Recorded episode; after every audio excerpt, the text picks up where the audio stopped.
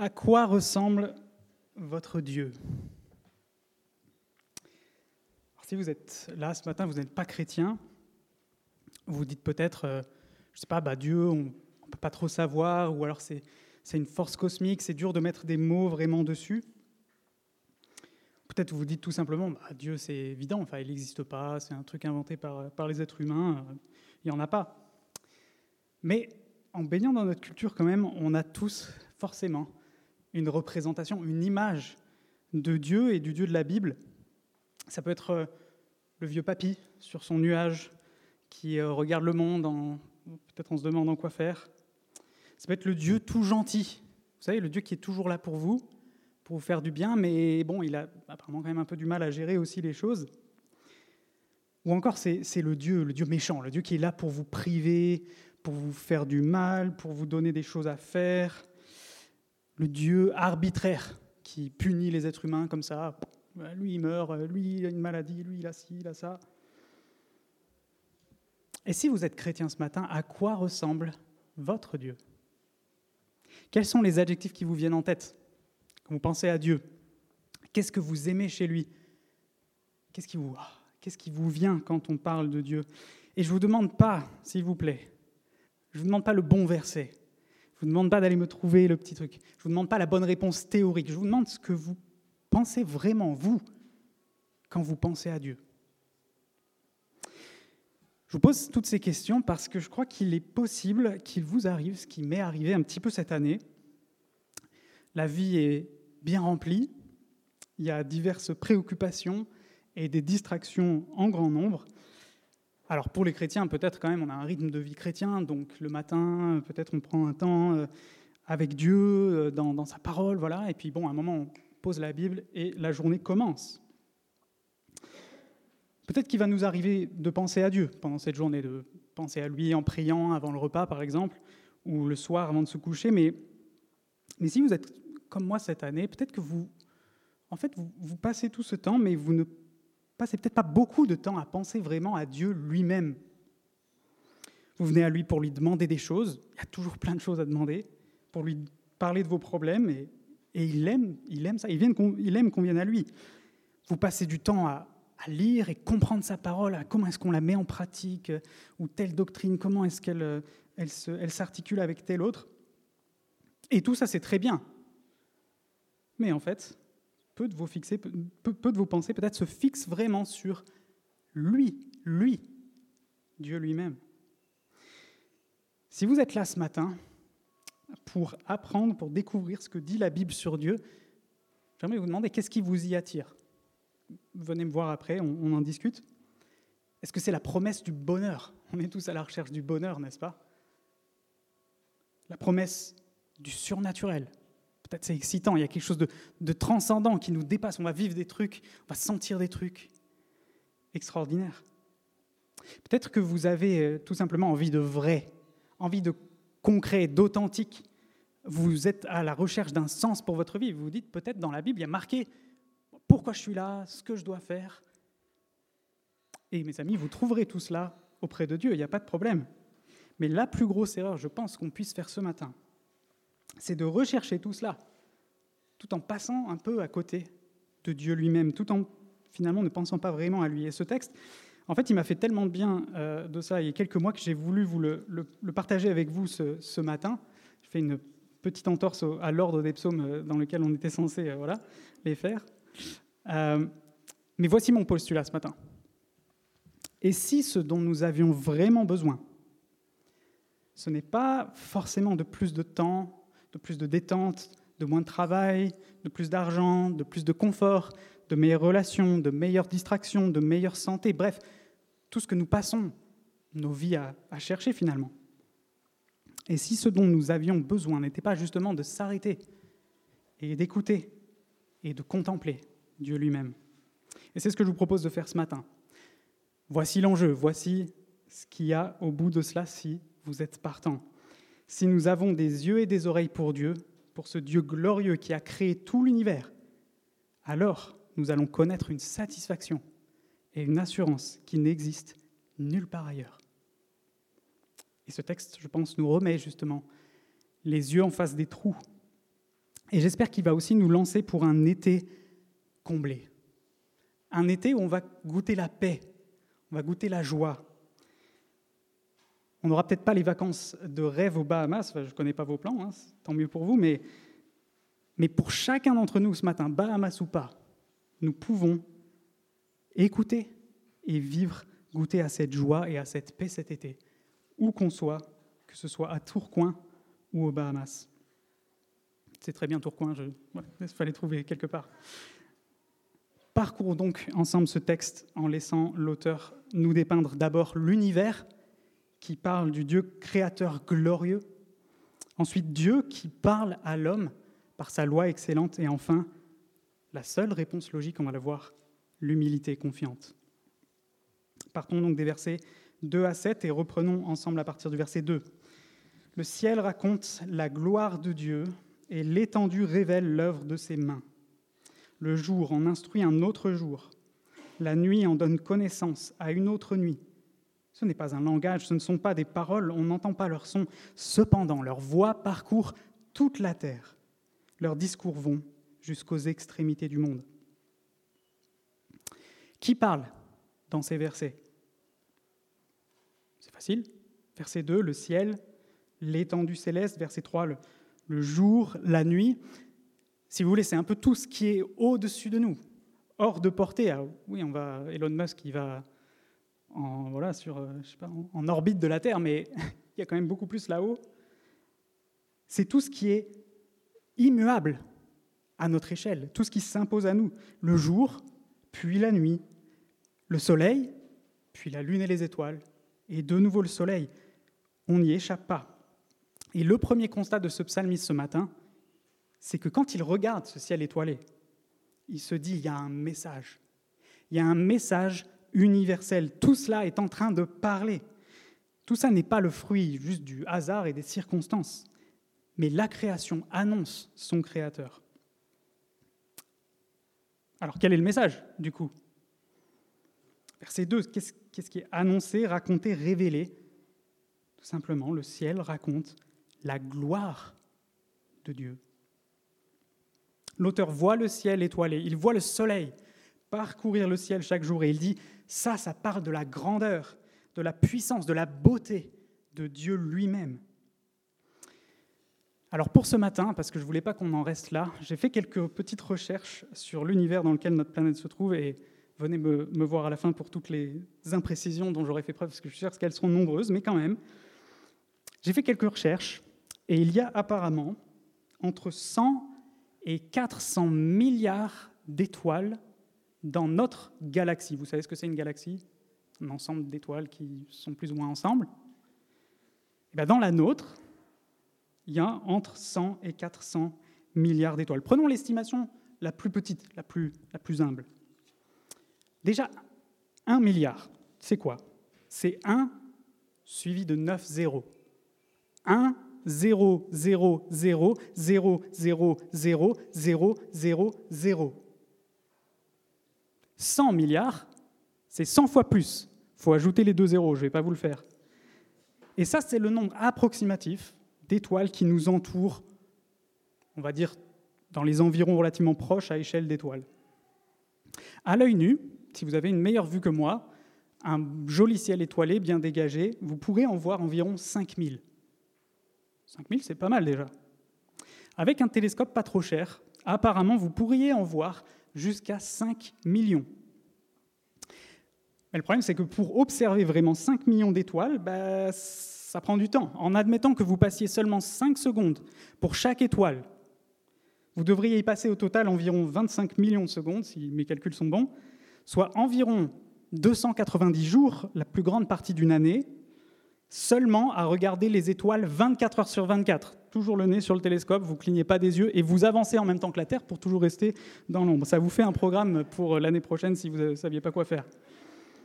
Et vous n'auriez vu que 5% des étoiles de notre galaxie, le nombre minimum d'étoiles, bien sûr, puisqu'il pourrait y en avoir plus. Mais l'univers est largement plus grand que ça. D'après les estimations que j'ai pu trouver, il y aurait environ un trillion de galaxies dans l'univers. Est-ce que vous vous représentez un trillion? Parce que déjà un milliard, c'était dur. Un trillion, c'est pas possible. Essayez pas, ça vous faire mal à la tête. Prenez du doliprane. Un trillion, c'est 1 suivi de 18 zéros. 1, 0. je m'arrête là. Si on considère qu'il y a en moyenne autant d'étoiles dans chacune de ces galaxies que dans la nôtre, ce qui est apparemment assez réaliste, alors il y aurait autour de 100 milliards de trillions d'étoiles dans notre univers. C'est un chiffre que notre imagination ne peut même pas effleurer. C'est impossible. Alors, je vous comprends, on est loin. Partons, partons simple. La Lune, c'est beau la Lune, c'est grand, le plus grand astre qu'on puisse voir, nous, dans, le ciel, le plus grand à notre échelle. En fait, c'est le plus petit de la bande. Manque de bol. 3474 km de diamètre. Notre planète, la Terre, euh, elle a un diamètre de 12 742 km, à peu près 4 fois plus. C'est pas mal, c'est pas mal. Le Soleil, lui, a un diamètre, notre Soleil donc, de environ 1,3 million de kilomètres, à peu près 100 fois plus que la Terre. C'est pas mal. Mais le problème, c'est mes amis, le Soleil, c'est un abo parmi les étoiles. Les étoiles, la plupart des étoiles de notre galaxie sont beaucoup plus grandes, et l'étoile la plus grande qu'on ait pu trouver à ce jour dans notre galaxie, elle a un diamètre qui est estimé à 2,3 milliards de kilomètres. C'est 2000 fois plus que notre Soleil. Quant au diamètre de l'univers entier, on estime qu'il serait à peu près à 4 fois 10 puissance 23 km. Je vous épargne les zéros. Je ne vous fais pas la comparaison, c'est immense. C'est immense. C'est inconcevable à tel point c'est immense. Et dans cet univers, il y aurait à peu près, là pareil, on n'est pas sûr, on ne les a pas comptés, entre 10 puissance 78 et 10 puissance 82 atomes. 10 suivi de 80, 81, 2 zéros après. Mais mes amis, ce que ce texte dit, c'est que tout cela, toute cette immensité, inconcevable pour nos cerveaux humains, ce n'est qu'une fraction, un reflet, un miroir défaillant pour nous aider à saisir la gloire, la grandeur, la puissance, l'immensité du Dieu créateur. Revenons à notre texte, dans la deuxième partie du verset 5. Leurs discours vont jusqu'aux extrémités du monde où il a dressé une tente pour le soleil. C'est un peu l'image d'un spectacle, on se croirait un peu au cirque. Et le soleil, pareil à un époux qui sort de sa chambre, s'élance dans la course avec la joie d'un héros. Il se lève à une extrémité du ciel et termine sa course à l'autre extrémité. Rien n'échappe à sa chaleur. Nous, nous sommes soumis au soleil. Qu'on le veuille ou non, on va le voir se lever chaque matin et se coucher chaque soir, et il reviendra. Et rien n'échappera à ses rayons. Mais, à l'échelle de Dieu, ah, le soleil, c'est un petit acrobate qui fait, son joli spectacle, qui fait son numéro, mais c'est tout petit. Prenez simplement l'échelle, euh, revenons à notre échelle, prenons l'orage de cette semaine. Jeudi soir, la pluie tombait bien drue, les, éclairs brillaient, le tonnerre retentissait, c'était beau. Hein. Moi, j'étais à la fenêtre parce que je voulais voir ça, je voulais profiter du spectacle. Et je vois dans l'immeuble d'en face, deux, euh, ça, avait l'air d'être deux jeunes hommes qui sortent sur euh, leur balcon. Alors je me suis dit, mais ils vont être trempés, qu'est-ce qu'ils font là? Pourquoi est-ce qu'ils étaient là? Parce qu'en fait, quand le ciel nous montre même une infime, une insignifiante démonstration de puissance à l'échelle de l'univers, un éclair sur Terre, mais c'est rien. En fait, ça, c'est c'est immense et c'est magnifique et ça nous dépasse pour nous, les fourmis que nous sommes. Il y a une fascination en nous pour tout ce qui est grand, puissant. Allez aux chutes du Niagara, vous allez être saisis. C'est absolument magnifique. Et d'après l'auteur, tout cela nous parle de Dieu. Elle nous montre sa sagesse et sa puissance. Et en fait, c'est intentionnel, c'est pas un hasard que ce spectacle soit magnifique pour nous. C'est beau, on a envie de voir ces, beaux paysages. On a envie de voir, je ne sais, pas vous, moi j'ai envie de voir l'univers. J'ai envie de voir cette grande étoile, la plus grande de notre galaxie. J'ai envie de voir tout cela. Quand on contemple la beauté de la nature, en fait, on contemple Dieu lui-même. On réalise qu'il maîtrise, ce Dieu-là, tout ce qu'il fait. La moindre étoile, le moindre lever de soleil, de la plus infime particule au plus immense trou noir mangeur d'étoiles, Dieu maîtrise tout. Et mes amis, l'enjeu pour nous, ce matin, c'est que je vous parle et que tout cela reste une petite information dans votre tête. Mais je vous supplie, soyez comme ces deux jeunes hommes qui sortaient sur le balcon, quitte à être trempés, pour contempler l'orage. Il y a de quoi exulter, mes amis, si nous nous laissons instruire par, toute cette nature. Quand on contemple la beauté, la grandeur de la création, nous pouvons être dans la joie de voir cette beauté, d'en profiter et d'exulter de, de ce que Dieu lui-même, en fait, est encore plus grand, encore plus beau que tout cela. Mes amis, Dieu a créé l'univers et il maîtrise chaque détail. Il, a, il crée ce qu'il veut, de, la plus petite particule à l'infiniment grand. Il n'a qu'à parler et la chose arrive. Nous, à notre échelle, l'univers est, stable. Le Soleil, il est là tous les jours, la, la planète continue à tourner, mais les scientifiques le, savent, dans, plus le temps va passer, plus l'univers va, va s'user. Les étoiles vont s'éteindre les unes après les autres, jusqu'à ce qu'il n'y ait plus, plus vraiment rien, un amas de, matière informe. Mais mes amis, même si ce jour-là arrive, Dieu, lui, l'univers, tellement immense, sera épuisé. Mais Dieu, lui, toujours plein d'énergie, toujours le même, toujours au contrôle. Il continue à être le même au travers de ces millions d'années et toute grandeur, toute beauté, toute stabilité, toute douceur, toute bonté que nous pouvons goûter dans cet univers viennent de lui. Tout cela vient de lui. Ce sont des reflets de sa grandeur, de sa beauté, de sa stabilité, de sa puissance, de sa douceur, de sa bonté. Mes amis, si nous avons les yeux pour le voir, nous pouvons vraiment exulter et être joyeux. Mais également, devant un tel Dieu, on ne peut pas faire semblant. On ne peut pas se cacher. On ne peut pas lui faire croire, on ne peut pas le duper. On ne peut pas éviter le constat de notre petitesse, de notre faiblesse, du faible contrôle que nous avons sur nos vies, qui passe très vite. Et mes amis, même devant tout cela, on peut se demander, est-ce que ce Dieu qui est tellement grand, qui préside à chaque détail de l'univers, finalement, est-ce qu'il n'est pas juste complètement différent de nous? Est-ce qu'il n'est pas juste, en fait, en un sens, loin de nous? Parce qu'il est tellement différent, tellement grand. Un tel Dieu, mes amis, il ne nous ressemble pas, il ne rentre pas dans nos boîtes. Nous avons chacun nos boîtes dans lesquelles nous le mettons, mais il ne rentre pas dedans. Il ne se laisse pas réduire aux parodies que nous faisons de lui. Le problème de notre image de Dieu, c'est qu'elle est bien souvent trop petite et trop étriquée pour lui correspondre. Et ça, même si on est chrétien, et peut-être si vous êtes chrétien depuis des années, votre image de Dieu, tout ce que je vous dis ce matin, ah oui, oui, c'est vrai, Gab, t'as raison,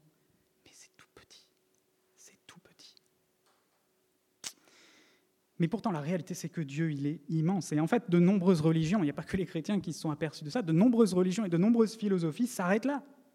Elles voient le monde immense et elles se disent, mais il y a, oh, quand même, il doit y avoir un truc. Il doit bien y avoir un créateur. Il doit bien au moins y avoir une force cosmique. Mais, mais alors, mais oui, mais s'il existe, il est tellement grand, il est tellement autre, tellement différent, tellement éloigné. Comment est-ce que nous, de, petit grain de poussière à la surface d'un grain de poussière qui se balade dans l'immensité de l'univers, comment est-ce que nous pourrions prétendre connaître ce Dieu? Comment c'est possible?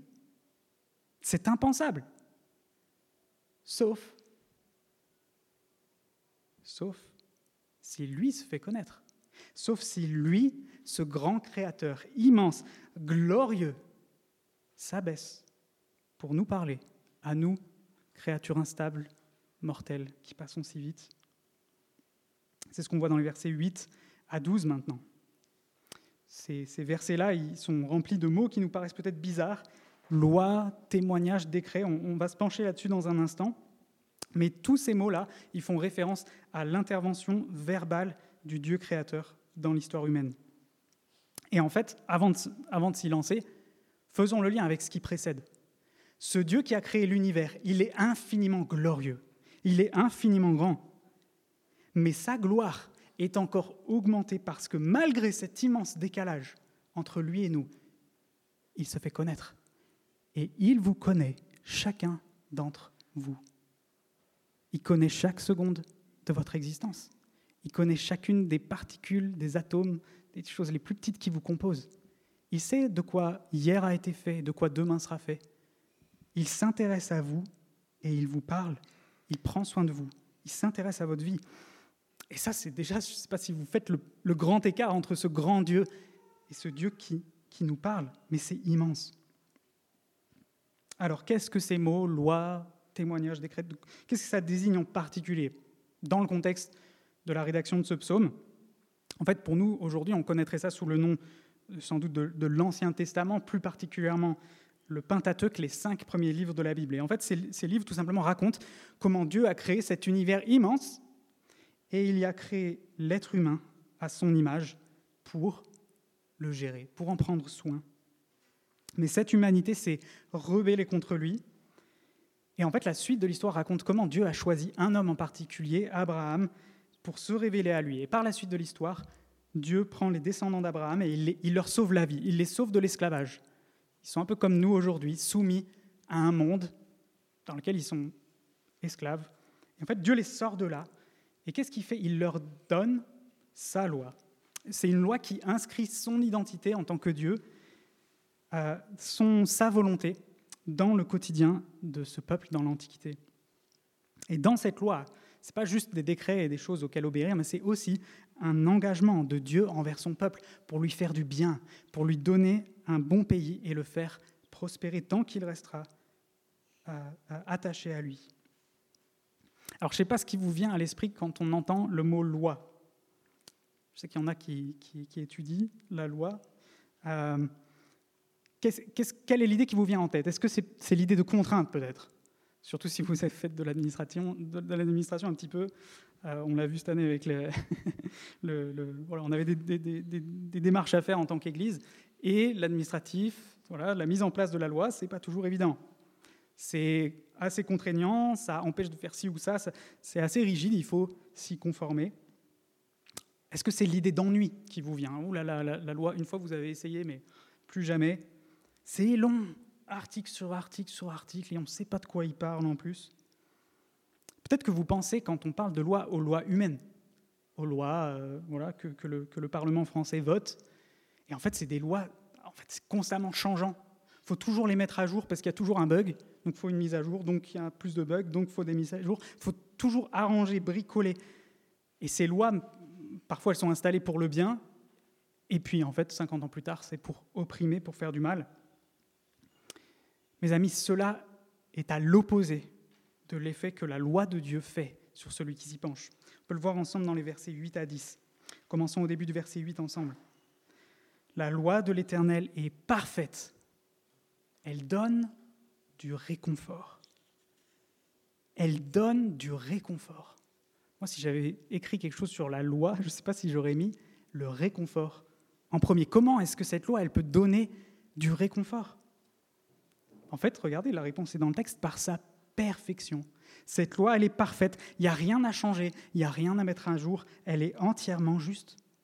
Parce que Dieu donne une loi aux hommes, en fait, elle porte la marque de sa perfection que nous voyons, dont la nature nous donne un témoignage.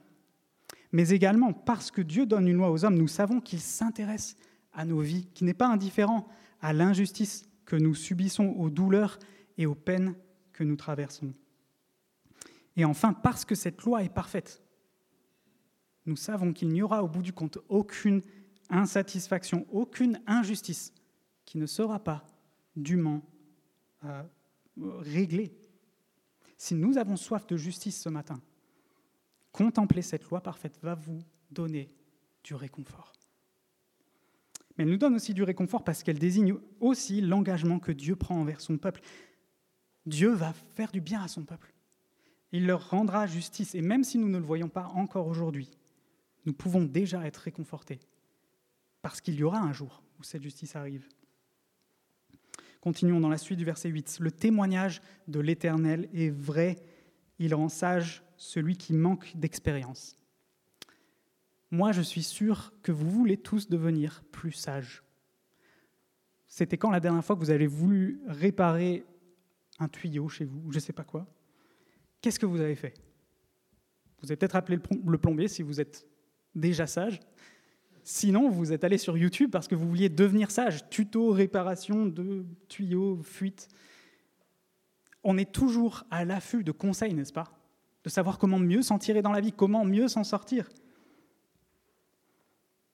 Comment devenir sage? Bah, Ce texte nous répond en nous plongeant dans le témoignage de l'Éternel qui est vrai. Ça veut dire qu'il est, il est fiable. On peut s'appuyer dessus. Dieu nous a donné une référence absolue pour comprendre le bien et le mal. Et si nous avons des oreilles pour l'entendre, alors mes amis, nous pouvons être rendus sages. Nous pouvons apprendre comment vivre une vie, une façon de vivre inébranlable, sage, durable, juste, droite, digne d'être approuvée par les autres et surtout par Dieu lui-même. Si nous avons cette envie d'être sages et non pas stupides, alors ce témoignage, mes amis, est là pour nous. Continuons verset 9. Les décrets de l'Éternel sont droits, ils réjouissent le cœur. Comment est-ce qu'une loi pourrait réjouir le cœur? Ben, En fait, on, on l'a déjà dit. Si on en a assez de l'injustice, si nous languissons après un monde plus juste, où les faibles sont soutenus, où les oppresseurs sont chassés, en fait, ce monde, est, il est là. Il est déjà décrit pour nous ici. Et qu'est-ce que c'est réjouissant, surtout dans un monde aussi trouble, de savoir que cette loi est parfaite et va régner. Quelle beauté a cette droiture pour un cœur qui aspire à la droiture. Est-ce que vous voulez être réjoui? Vous connaître la joie Moi, quand j'ai lu ce texte, j'étais rempli de joie parce que Dieu m'a donné de le voir. C'est magnifique. Quand c'est droit, c'est magnifique. Il n'y a rien à redire, il n'y a rien à enlever. Si vous voulez être réjoui par la beauté, la droiture et la justice, lisez la loi de Dieu, mes amis. Ça va vous faire du bien. Dans la suite du verset 9, les commandements de l'Éternel sont clairs, ils éclairent la vue. Alors, dans le langage poétique de la Bible, éclairer la vue, ça ne veut pas juste dire voir correctement, ça, a ce sens-là. Donc dans ce, sens, évidemment, ici, c'est le sens de savoir diriger sa vie, mais c'est même un peu plus fort que ça. Ça veut dire aussi préserver de la mort, préserver d'une mort anticipée, d'une mort qui arrive trop vite. Comment est-ce qu'on va pouvoir, euh, euh, comment est-ce que ces commandements vont pouvoir nous aider à vivre? Regardez, encore une fois, la réponse est dans le texte. Par leur clarté, par leur limpidité, ils sont accessibles, ils sont clairs. Je ne sais pas si vous avez déjà lu le Code civil. Qui a déjà lu le Code civil en entier? Levez la main, j'ai envie de savoir. Personne, ok, je me sens moins mal. Euh, qui a lu au moins des parties du Code civil? Quand même, c'est bien, c'est bien. Alors, il me semble, vous me corrigerez, mais il me semble que on peut dire beaucoup de choses du Code civil, et beaucoup de belles choses, mais les adjectifs clairs et limpides ne sont peut-être pas ceux qui nous viendraient à l'esprit en premier, n'est-ce pas? La loi française, c'est compliqué. Il faut connaître beaucoup de détails, il faut connaître beaucoup de différents cas, il faut connaître aussi les jurisprudences qui ont mis en œuvre ces différentes lois. Les juristes, vous me dites si je dis n'importe quoi. Il faut aussi apprendre tout un vocabulaire qui, il faut le dire, même si c'est écrit dans notre langue à nous, il n'y a même pas 200 ans de ça, euh, et on a évidemment continué à plancher dessus depuis. En fait, tout est un peu écrit dans un vocabulaire qui, est dur à saisir, qui est obscur. Mais mes amis, ce que, ce texte dit ce matin, c'est que les commandements de l'Éternel sont à l'opposé de ça. Justement, ils sont clairs, ils sont limpides, ils sont accessibles. Pour celui qui désire les comprendre, qui se penche dessus, ils sont clairs, ils sont là, ils sont accessibles. Vous voulez savoir comment vivre votre vie? Comment mener une vie de la bonne façon, une vie qui soit voilà, juste stable, durable, bonne? C'est là. C'est clair, c'est accessible, à votre portée. Vous n'avez pas besoin de juriste ou d'avocat. Ils ont bien déjà assez de travail par ailleurs. Verset 10. La crainte de l'Éternel est pure, elle subsiste pour toujours. Moi, quand j'ai lu ça, je me suis demandé ce que ça fait là. Un petit peu. Quel est le rapport? La crainte de l'Éternel. Elle est pure et elle subsiste pour toujours. C'est presque un peu bizarre de dire ça à des êtres humains après avoir contemplé ce monde immuable à notre échelle, ce soleil qui se lève jour après jour alors que des milliers d'êtres humains passent. C'est presque un peu ironique, non? De parler de quelque chose qui subsiste pour toujours, mais en fait c'est critique qu'on en soit conscient. Il me semble que c'est un indice ici du dessein de Dieu. Dieu a créé les êtres humains pour être à son image, pour être durable, pour durer dans le temps. Mais mes amis, tant que nous sommes rebelles à Dieu, en fait, il n'y a pas d'avenir. Nous serons seuls à la merci de cet univers qui est, bien plus grand, bien plus puissant que nous. avec des corps qui en plus, au lieu de, s'améliorer avec le temps, se dégradent. Mais mes amis, l'effet de la loi de l'Éternel est absolument incroyable. La loi de l'Éternel nous apprend à le craindre. Elle nous instruit comment vivre selon la crainte de Dieu. Et en fait, quand on a pensé, si on revient à notre première partie, à l'immensité de ce Dieu, qui est tellement puissant, évidemment qu'on va le craindre. Vous imaginez comme il est immense. Mais la loi de l'Éternel nous instruit pour vivre selon la crainte de Dieu, c'est-à-dire dans un mode de vie pur, propre, qui ne sera jamais rayé de la carte, qui va durer jusque dans l'éternité. C'est une promesse de vie éternelle pour tous ceux qui aiment contempler Dieu pour qui il est et être satisfaits par sa gloire. Et terminons avec la fin du verset 10. Les jugements de l'Éternel sont vrais, ils sont tous justes. Je n'ai pas besoin de vous l'apprendre ce matin. Notre pays, mais même le monde entier, a soif de justice. Où pouvons-nous la, trouver? Mes amis, la réponse est là, en contemplant les jugements de l'Éternel. Vous pouvez prendre chaque jugement de l'Éternel et vous pourrez dire, ils sont tous justes, il n'y a rien à dire. Lorsque nous laissons sa loi nous rendre sages, alors nous sommes satisfaits jusqu'au plus profond de, notre âme quand Dieu intervient pour faire justice. En fait, on languit après son règne, après sa perfection. On désire qu'il juge, qu'il rende enfin justice, parce qu'il est un juste juge, qui fait droit aux opprimés, qui soutient les faibles, qui protège les étrangers. Tant de situations, mes amis, brisent nos cœurs, comme la mort injuste d'un jeune homme cette semaine, un jeune homme à peine entré dans la vie. Et quelle est la réponse humaine à cela? Il y, a deux, côtés. Il y a ceux qui sont durs et qui répondent avec plus de dureté. Ah, il, il doit l'avoir mérité de mourir. Ah, il devait avoir fait quelque chose de mal. Ah, il vient des cités, bah, ouais, je comprends du coup. Et il y a l'autre côté, qui en fait réagit avec encore, face à l'injustice, encore plus d'injustice et de violence qui multiplie l'injustice. Mes amis, nous languissons tous, en fait, après la justice de Dieu qui n'est ni laxiste, ni partiale, mais qui satisfait pleinement. Quelle est la conclusion de l'auteur après tout ce parcours? Quand il a passé son temps à réfléchir, à méditer, à comprendre cette loi. Versets 11 et 12. Ils sont tous, euh, ils sont plus précieux que l'or, que beaucoup d'orphins, ils sont plus doux que le miel même le miel qui coule des rayons. Ton serviteur aussi est éclairé par eux. Pour celui qui les respecte, la récompense est grande. Connaître Dieu, mes amis, et sa parole est excellent. C'est bon, c'est satisfaisant. Ça fait du bien à nos cœurs et ça nous apprend comment vivre. C'est pour ça que c'est plus précieux que l'or. Parce que l'or, vous allez le gagner et vous allez le perdre. C'est meilleur même que les meilleurs restaurants étoilés, parce que vous allez entrer dans le restaurant étoilé et vous allez en sortir. Mais cette joie, ce plaisir, cette satisfaction qu'il y a en Dieu et cette richesse pour notre vie, en fait, elle dure, elle dure pour toujours. Du coup, je vous demande, s'il vous plaît, acceptez de vous pencher là-dedans. Acceptez d'être sage, d'être rendu sage. Par lui, ça vaut le coup en ce début d'été, chrétiens de l'Église Les Deux-Rives, s'il vous plaît, ne nous privons pas, ne nous privons pas de cette excellente parole de notre Dieu. Mettons du temps à part dans notre été, on en a peut-être plus que dans le reste de l'année, pour en profiter. Recherchons Dieu avec un cœur sincère, en cherchant à être rendu sage, en cherchant à être éclairé et réjoui par sa justice, parce que c'est ce qui s'est passé pour moi cette année. Et je suis sûr que ça se passera pour vous. Votre, votre cœur va bondir de joie et vous allez tout voir différemment. Voilà la récompense au moins à court terme. Mais il faut quand même que j'aborde un détail important, parce que nous ne sommes pas israélites.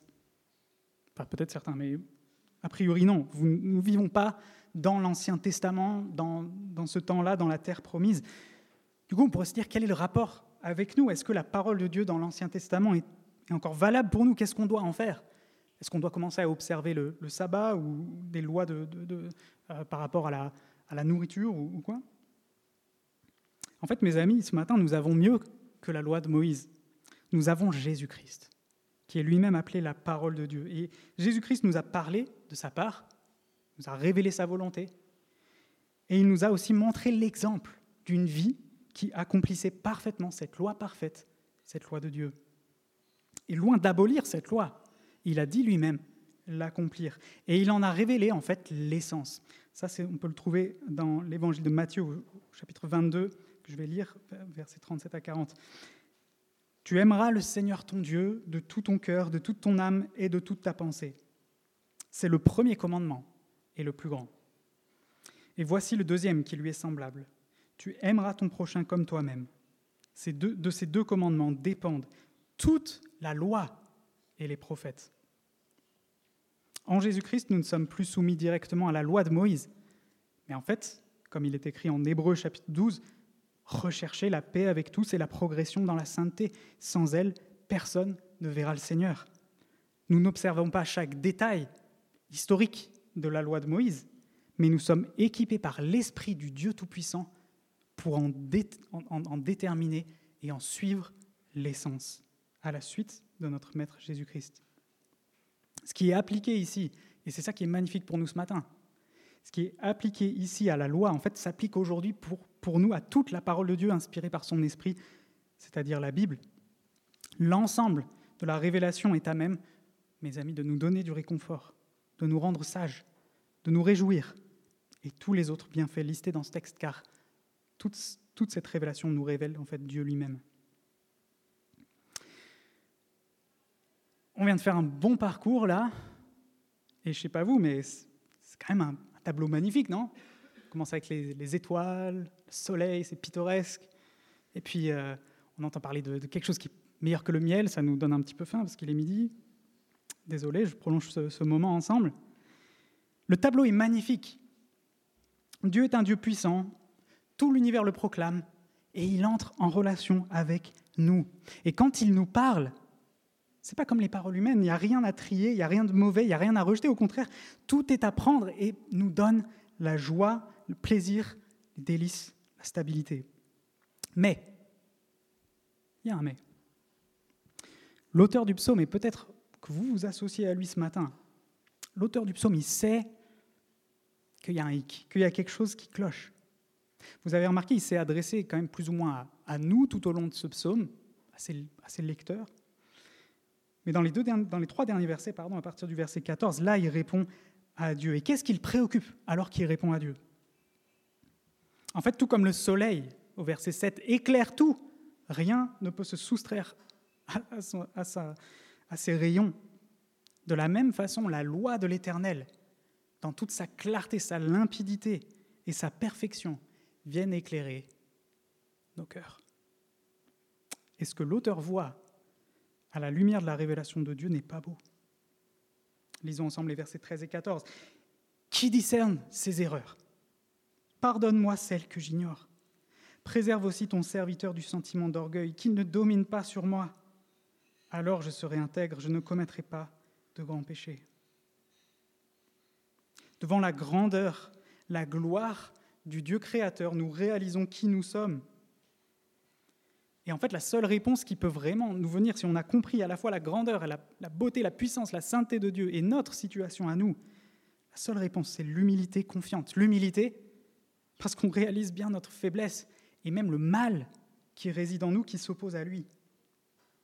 Et la confiance, de l'autre côté, parce que Dieu nous entend, il est patient avec nous, il est prêt à nous pardonner, il est prêt à nous restaurer, à nous guider. Et j'aimerais en tirer trois implications pour nous. Première, euh, première implication, si vous ne le saviez pas, mes amis, l'homme est exceptionnel dans toute la création. Vous savez pourquoi? Contrairement au Soleil, contrairement à ces millions de millions de millions de millions d'étoiles, à ces milliards de galaxies, l'homme refuse de rendre gloire à Dieu. Il désire et pratique le mal. Sa condition, elle est même pire que celle d'un simple rebelle. C'est un rebelle, aveugle. Regardez le verset 13. L'auteur, il, est effrayé devant tout ce qu'il est en train de contempler sur Dieu. il se dit, mais, il y a même du mal dans mon cœur que je ne vois même pas. Il est aveugle, au même, même au mal qu'il fait c'est une situation tragique. Mes amis, c'est la tragédie du péché, du dérèglement du cœur humain qui nous atteint tous. Notre volonté de vivre nos vies pour nous-mêmes, de décider pour nous-mêmes, plutôt que de laisser Dieu nous dire ce qui est bon, tout cela coupe la relation que Dieu veut avec nous. On prend parfois cette image du cerf-volant qui couperait le fil qui le retient à son, au petit garçon sur la plage. Qu'est-ce qui se passe? Vous le verrez cet été si vous coupez un fil de cerf-volant sur la plage. Mes amis, la, la tragédie est telle que cette révélation excellente, tellement précieuse, à nos yeux,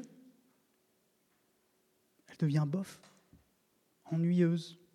Oh, c'est des vieux mots tout ça. Elle devient même repoussante. Oh, c'est dur, c'est exigeant quand même. Mes amis, cette rébellion, elle nous coupe de la bonté, de la beauté, de la gloire suprême de Dieu. Et elle nous met au contraire sous le joug d'un maître cruel, la mort. Deuxième implication, l'orgueil est l'obstacle majeur de l'être humain. Et ça, on ne peut que s'en apercevoir en repartant au début. Alors que nous sommes ridiculement petits, petits grains de poussière sur un grain de poussière dans l'univers, par rapport à Dieu, nous nous permettons, mes amis, un orgueil démesuré. Et tant que nous sommes orgueilleux, tant que nous sommes ces petits grains de poussière-là, on est comme, ces petites, comme de petites fourmis qui se mettraient devant vous et vous diraient Moi, je sais mieux que toi, je n'ai pas besoin de toi. Vous imaginez, on est, on est ridicule, c'est de la folie pure, mes amis. Supplions Dieu, comme le psalmiste, de nous en préserver. Sachons reconnaître notre faiblesse. Troisième implication, qui découle en fait des deux autres. Quand on prend plaisir en Dieu, quand on l'aime lui, sa gloire, sa volonté, alors on ne peut pas vouloir rester comme on est. C'est pas possible. Quand on a vu tout cela, on recherche le pardon, verset 13, et le changement, verset 14. On aime l'innocence, on la recherche, on déteste le péché, on le fuit, on veut à tout prix qu'il ait le moins d'influence sur nous et on réalise bien notre faiblesse et on demande l'appui à Dieu. C'est la seule réponse logique, mes amis. Si nous avons compris qui est Dieu, et si nous avons goûté qu'il est bon, comme le dit un autre psaume. Alors terminons ensemble maintenant avec ce verset 15. Fais bon accueil aux paroles de ma bouche et aux sentiments de mon cœur, éternel, mon rocher, toi qui me rachètes. Sur quoi est-ce que l'auteur peut bien compter pour s'adresser à Dieu? Au nom de quoi est-ce qu'il peut demander au Créateur de l'univers, ce Dieu immense, puissant, juste, saint, de le pardonner, lui qui s'est rebellé contre lui et qui lui a dit J'ai pas besoin de toi? Fait, c'est tout simplement au nom de l'identité même de ce Dieu, au nom de son propre caractère. Regardez comment il le désigne Éternel, mon rocher, celui qui me rachète. N'est-ce pas merveilleux? Un créateur aussi grand qui pourrait nous écraser en un instant veut au contraire nous pardonner, nous faire grâce. C'est magnifique. Mes amis, nous sommes assurés d'être accueillis entièrement par Jésus-Christ. Jésus-Christ, si nous croyons en lui et si nous vivons pour lui, il est notre rocher. Il est celui qui nous rachète. Celui qui nous rachète parce que, alors que nous étions vendus au péché, esclaves, il a subi la mort que nous méritions, ce juste jugement de la part de Dieu, pour nous racheter. Et il est notre rocher parce qu'il est notre protection, maintenant qu'il est vivant, assis à la droite du Dieu Tout-Puissant, en dominant tout cet univers immense. Il est notre protection devant tout ennemi jusqu'au plus grand, la mort elle-même. Chrétiens, ancrons-nous fermement à ce rocher, réfugions-nous en lui. Nous vivons pour lui et non plus pour nous-mêmes. Et pour ceux qui ne, qui ne croient pas en Jésus-Christ ce matin, son salut vous est offert.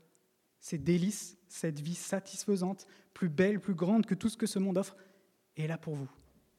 Je vous en prie, saisissez-le.